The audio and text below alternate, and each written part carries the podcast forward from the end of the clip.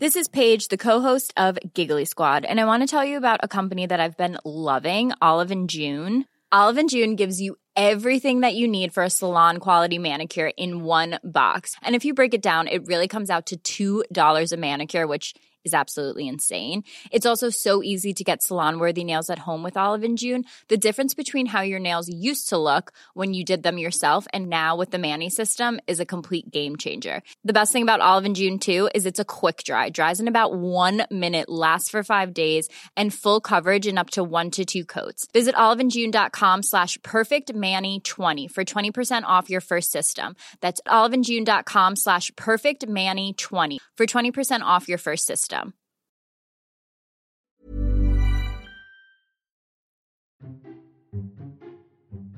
Esto es Memorias de Pez, un podcast en el que hablamos de historia y geopolítica de forma clara, sencilla, objetiva y sobre todo muy divertida. Y aquí tienes una nueva historia.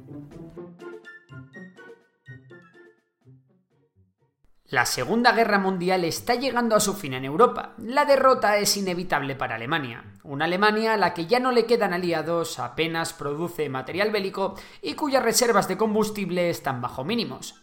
El ejército rojo se dirige hacia Berlín imparable, a toda leche, para capturar la mayor riqueza y tecnología posible.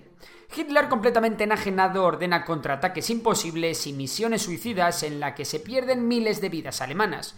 No obstante, son muchos los alemanes que luchan con todas sus fuerzas cegados por el fanatismo y conscientes de las ganas de venganza del ejército rojo y del ejército polaco que se acercan a Berlín, donde se llevará a cabo la última gran batalla de la Segunda Guerra Mundial en Europa. Y es que hoy en Memorias de Pez hablamos de la batalla de Berlín. El intenso avance hacia Berlín por parte del ejército rojo hacía ver la incapacidad alemana para frenarlo, a pesar del empeño de sus hombres. Las bajas alemanas hacía mucho tiempo que no eran reemplazadas por soldados entrenados, por lo que la falta de recursos humanos en el ejército alemán era visible. Y si la falta de recursos humanos era importante, imaginaros la falta de armamento, municiones y todo tipo de suministros. Muchos tanques ni se podían mover ante la falta de combustible, mientras que el cielo era territorio aliado y a la Luftwaffe casi no le quedaban aviones. El 20 de abril la artillería rusa alcanzaba Berlín. Pero, ¿quién defendía Berlín? Pues Berlín estaba defendida por una mezcla cuanto menos curiosa. Por un lado había restos de unidades de la Wehrmacht, el ejército regular alemán. A su vez, Berlín estaba defendida por varias divisiones de los miembros más fanáticos de las SS. De hecho, todavía quedaban un puñado de combatientes de la ya extinta División Azul que querían seguir luchando y se habían negado a regresar a España. Sin embargo, el grueso de los defensores de Berlín eran miembros de la Volkssturm, una milicia que Alemania había creado y que estaba formada por puros civiles. Entre sus filas había ancianos, entre los que se encontraban muchos veteranos de la Primera Guerra Mundial, mujeres, policías y los pocos adolescentes que aún no habían sido reclutados. También en la batalla participaron numerosos niños de las juventudes hitlerianas a los que toda una vida de adoctrinamiento les había hecho muy peligrosos. En total, las fuerzas que defendían Berlín no llegaban a los 800.000 soldados, ayudados por 1.500 tanques y cañones autopropulsados y 9.300 piezas de artillería. Aunque de todas esas fuerzas, tan solo una pequeña parte, unos 40.000, defendían directamente la ciudad. Por su parte, las fuerzas soviéticas, que tenían órdenes del propio Stalin de devolver a los alemanes todo el daño que habían causado, contaban con 4,5 millones de hombres, 6.250 tanques, 41.600 piezas de artillería y 7.500 aviones. Los soviéticos además contaban con cerca de 200.000 hombres del ejército polaco. De esta mastodóntica fuerza, 1,5 millones de soldados participarán directamente en el asalto de Berlín. La aviación aliada llevaba meses bombardeando la capital alemana sin descanso, reduciendo a escombros gran cantidad de sus calles. De hecho, el civil medio alemán se pasaba más tiempo dentro del refugio antiaéreo que fuera.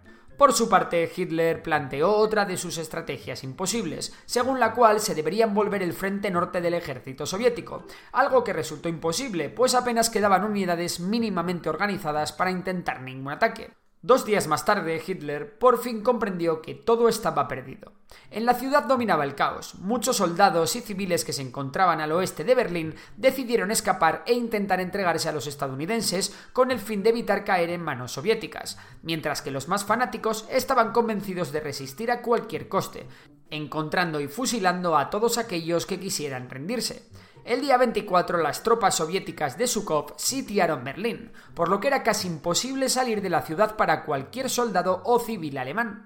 Esto fue muy importante ya que más que una ventaja para el ataque soviético, era una manera que tenían estos para mantener alejados a los aliados de Berlín, y es que tanto Stalin como toda la Unión Soviética quería que el ejército rojo fuese el primero en tomar Berlín. Por ello, el 25 de abril, el Ejército Rojo comenzó la conquista de la ciudad. La tarea no iba a ser sencilla. A pesar de los bombardeos y de que la ciudad estaba en ruinas, los alemanes defendieron la capital del Reich calle por calle y casa por casa. En cada rincón de la ciudad habían ido de ametralladoras, francotiradores, emboscadas y armas antitanque, algo que se cobró un montón de bajas soviéticas. La lucha se desarrollaba principalmente en los edificios, las calles eran evitadas en la medida de lo posible, y el metro de Berlín se convirtió en la salvación para muchos civiles. El día 27 de abril, los alemanes solo conservaban el centro de la ciudad, y un día más tarde los soviéticos llegaron hasta las cercanías del Reichstag, cerca del búnker en el que se alojaba Hitler.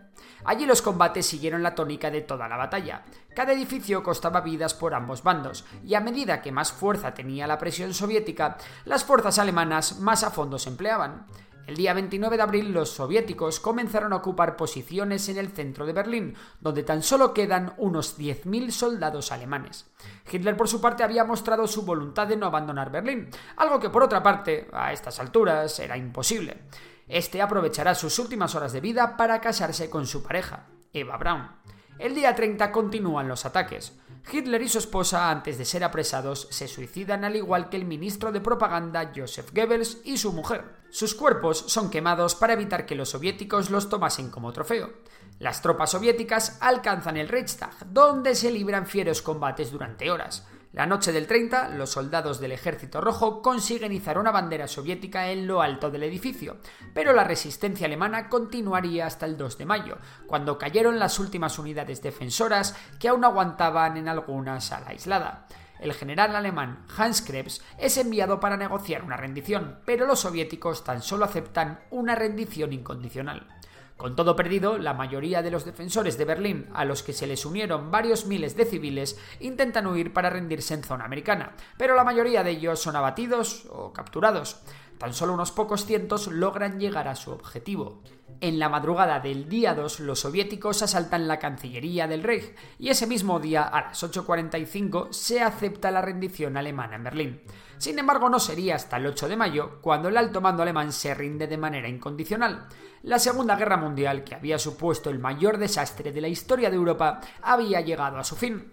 Durante la batalla los alemanes perdieron entre 170.000 y 300.000 hombres, a los que hay que sumar 180.000 prisioneros, 420.000 heridos y la muerte de al menos 145.000 civiles. Por su parte, las bajas de la Unión Soviética excedieron las previsiones.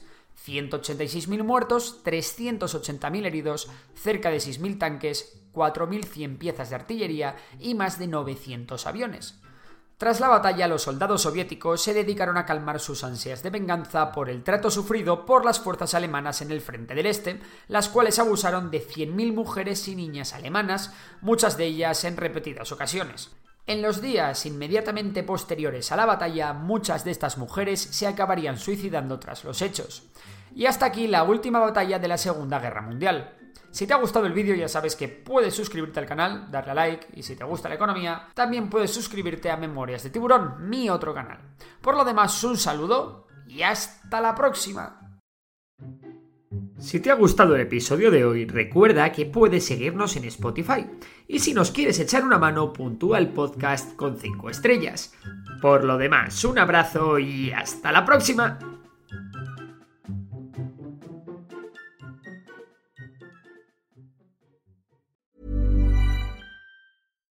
Hi, I'm Daniel, founder of Pretty Litter. Cats and cat owners deserve better than any old fashioned litter. That's why I teamed up with scientists and veterinarians to create Pretty Litter. Its innovative crystal formula has superior odor control and weighs up to 80% less than clay litter. Pretty Litter even monitors health by changing colors to help detect early signs of potential illness. It's the world's smartest kitty litter. Go to prettylitter.com and use code ACAST for 20% off your first order and a free cat toy. Terms and conditions apply. See site for details.